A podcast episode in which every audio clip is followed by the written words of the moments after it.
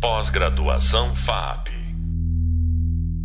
Comunicação Global. Então, vamos dar continuidade aos nossos encontros e este podcast é sobre a característica híbrida da comunicação e cultura digital. É, de fato, se eu fosse caracterizar a cultura digital, eu diria para vocês que ela não é apenas híbrida, ela é hiperíbrida. Ela não é apenas hiperíbrida, ela é hipermóvel.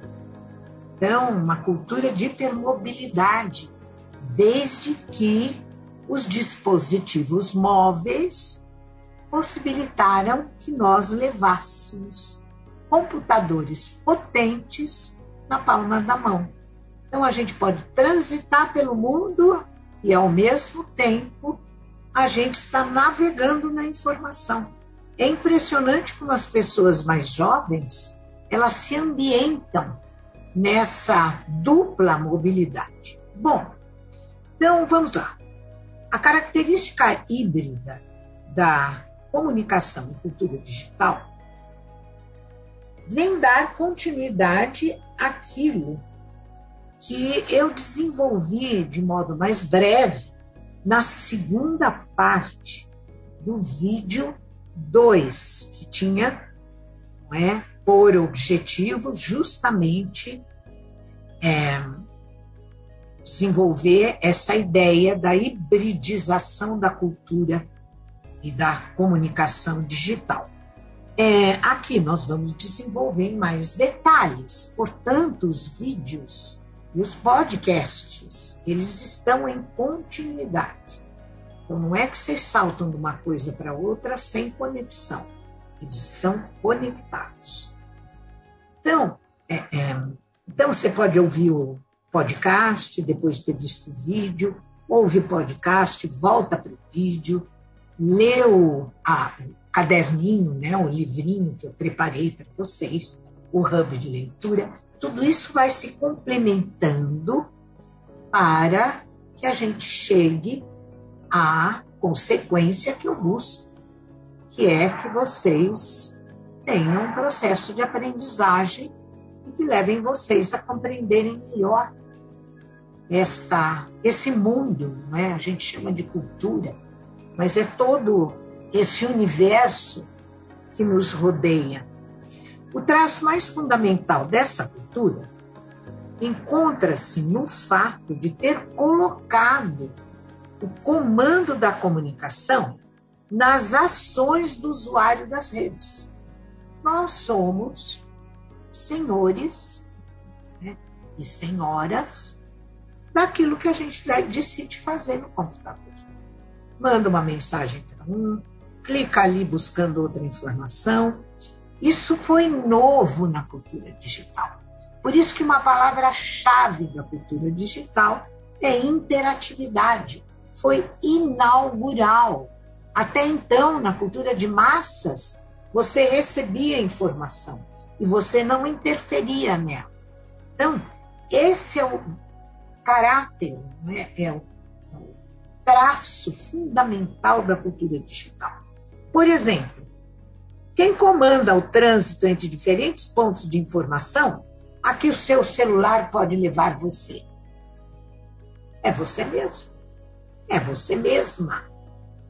Essa é uma das características fundamentais da cultura digital. Cada usuário tem a liberdade de escolher a informação que procura e também a liberdade de difundir a informação que ele deseja. Olha que responsabilidade. É preciso lembrar isso. Nós ganhamos um lugar para expressar aquilo que a gente tem vontade e desejo de expressar. Só que nós temos que pensar no outro, nós temos que pensar na coletividade. Não estou dando lição de moral. É que nós estamos vivendo um verdadeiro tsunami de mentiras, falsas informações. Nós não podemos contribuir para isso. Então, vamos fazer jus à liberdade que nós adquirimos. Bom, alguns de vocês já nasceram no mundo digital. Portanto, vocês tomam esse mundo como algo dado. Mas a vida nem sempre foi assim. Ele foi, esse mundo digital foi se construindo e ele está se modificando de maneira vertiginosa. Vocês vão ver daqui dois anos, daqui cinco, daqui dez, vocês vão lembrar o dia de hoje e dizer: nossa, como mudou. Quanto mais nova é a geração, mais adaptada ela está às condições da, da vida digital. Que condições são essas? Então, para dar continuidade, não é o que a gente já viu no vídeo com o título de desenvolvimento da cibercultura, eu vou detalhar aquela informação do vídeo. É, são imensas as mudanças no processo comunicativo instaurado pela mídia comunicacional. Computacional, desculpa, eu queria dizer computacional. Que, entre muitos outros deslocamentos, fez com que isso, eu, eu gosto de colocar ênfase nisso, é, de fato, a nossa, a nossa fala foi emancipada. Fez com que os tradicionais personagens, emissor lá, receptor aqui, mudassem de nome e passassem a se chamar usuários. A gente não encontra uma palavra melhor.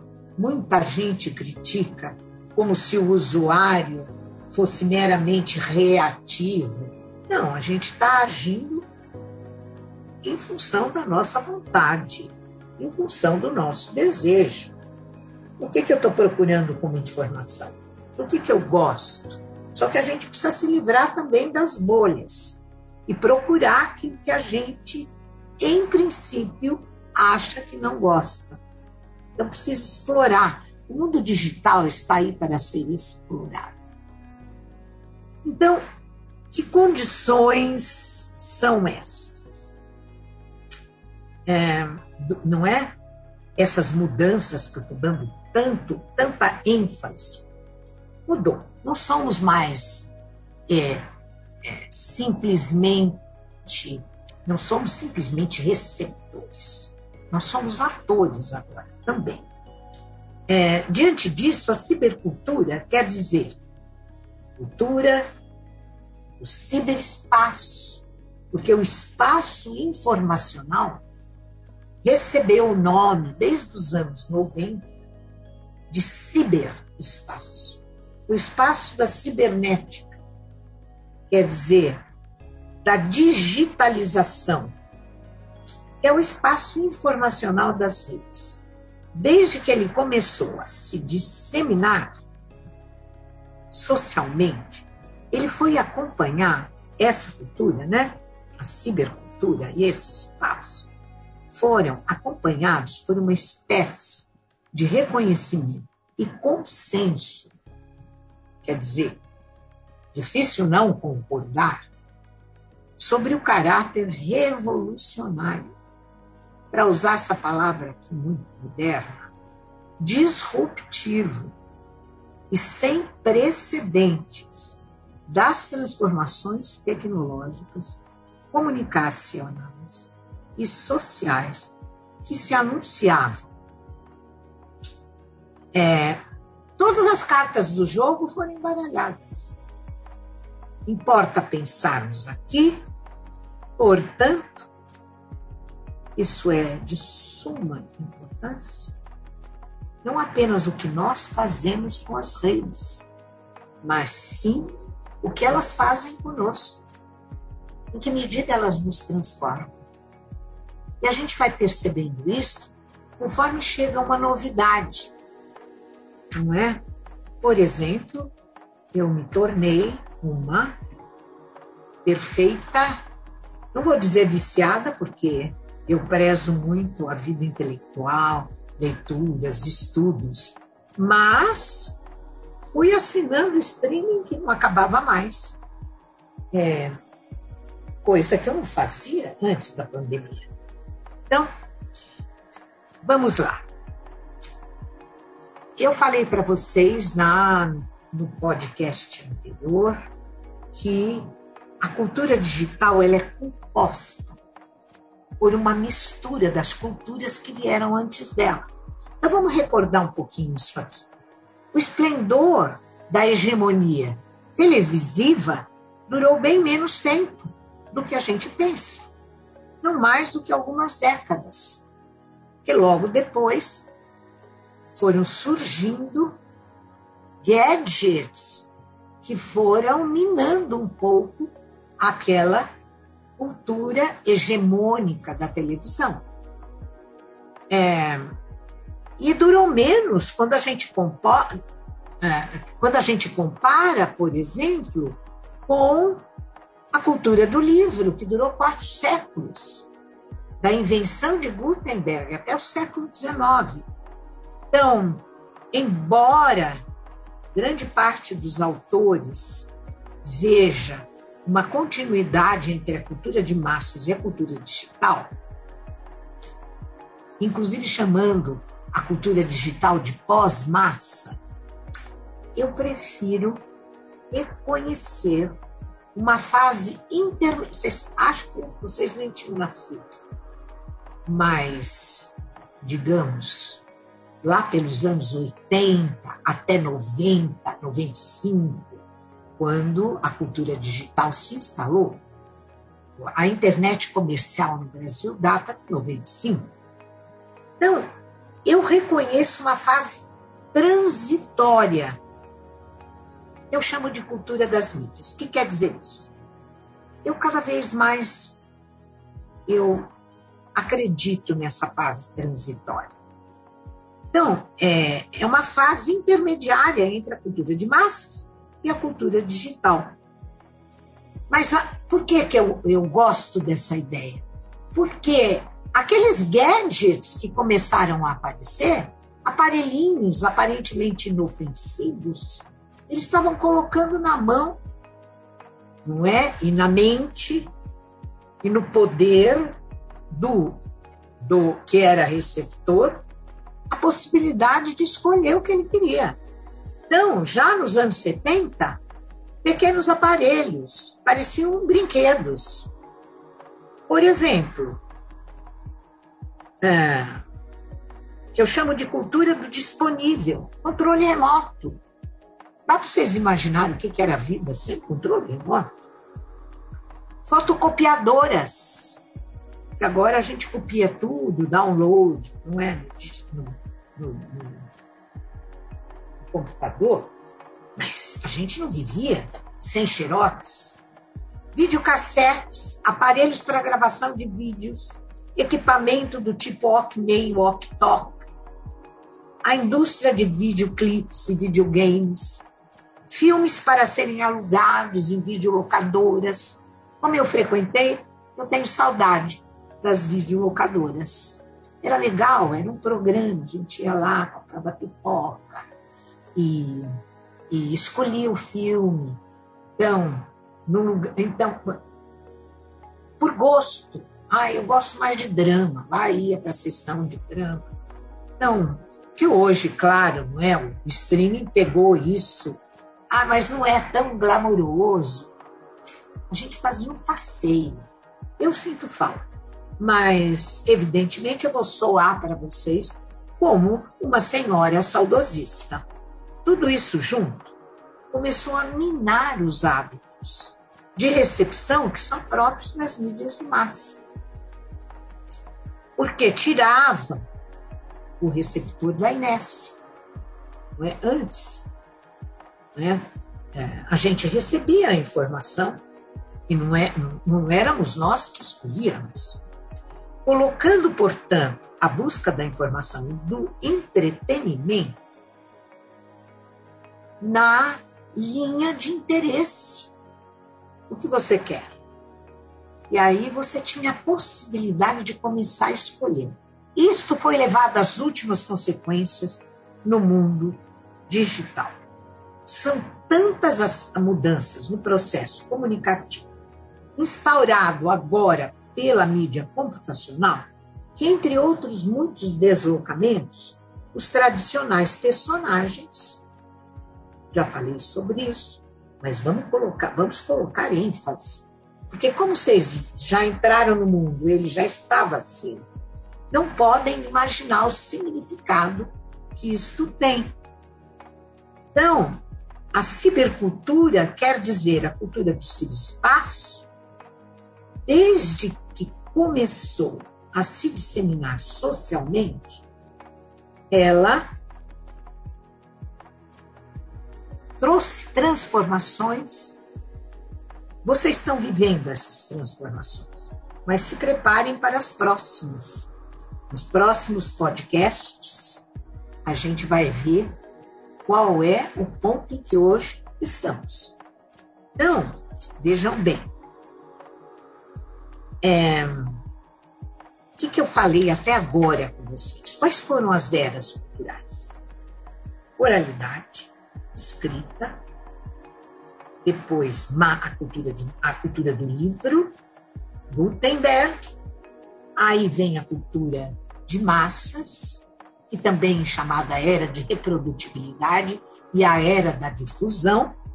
Aí vem as, esse, essa parte intermediária entre cultura de massas, esses pequenos gadgets, ainda tem alguns, né? mas foram eles que começaram a colocar na nossa mão a possibilidade da gente escolher aquilo que queria. E, e agora, cultura digital. Não acaba aí. Eu falei de seis. Nos próximos podcasts, nós vamos entrar na sétima era cultural que nós estamos vivendo agora. Eu não vou adiantar, porque deixamos não é, suspenso, vou dar um trailer.